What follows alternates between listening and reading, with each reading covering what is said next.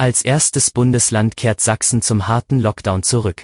Angesichts der bundesweit steigenden Zahlen zieht auch Schwerin die Notbremse. Mehr dazu gleich im Schwerpunkt des SVZ Audio Snack. Wie immer mit dem Wichtigsten rund um Corona. Es ist Mittwoch um 5 Uhr. Guten Morgen. Zunächst, was sonst noch wichtig ist. Bekommt der Industriepark in den Görener Tannen nun doch noch eine Anbindung an die Autobahn 14? In ihrer jüngsten Sitzung gaben die Stadtvertreter jedenfalls mehrheitlich grünes Licht für die Fortschreibung einer bereits bestehenden Vereinbarung mit dem Land und dem Kreis Ludwigslust-Parchim. Zugleich stellten sie Planungsmittel in Höhe von 200.000 Euro bereit.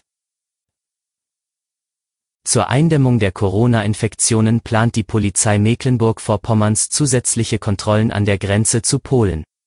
Wie Innenminister Thorsten Renz gestern mitteilte, wird es ab dem 12. Dezember mehrere gemeinsame Ein- und Ausreisekontrollen mit der Bundespolizei an der Landesgrenze in Vorpommern geben.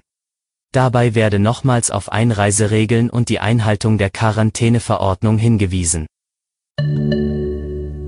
Zum Schwerpunkt. Mit einem Inzidenzwert von knapp über 50 Infizierten je 100.000 Einwohner ist Mecklenburg-Vorpommern weit vom Infektionsgeschehen anderer Länder entfernt.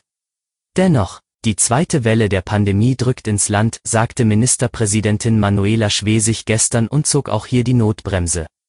Auf ausgewählten Plätzen gilt demnach ab sofort eine Maskenpflicht. Der Alkoholausschank wird verboten. Glühwein AD. Bürgermeister und Landräte vor Ort sollen die Plätze festlegen. Ordnungsamt und Polizei kontrollieren den Ausschank. Am nächsten Dienstag soll auf einem großen Corona-Gipfel über die weitere Hotspot-Strategie entschieden werden.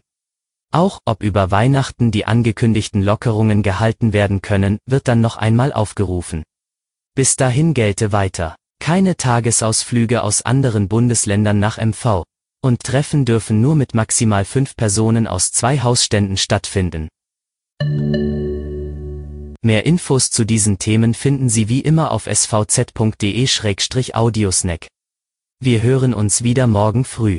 Bleiben Sie gesund.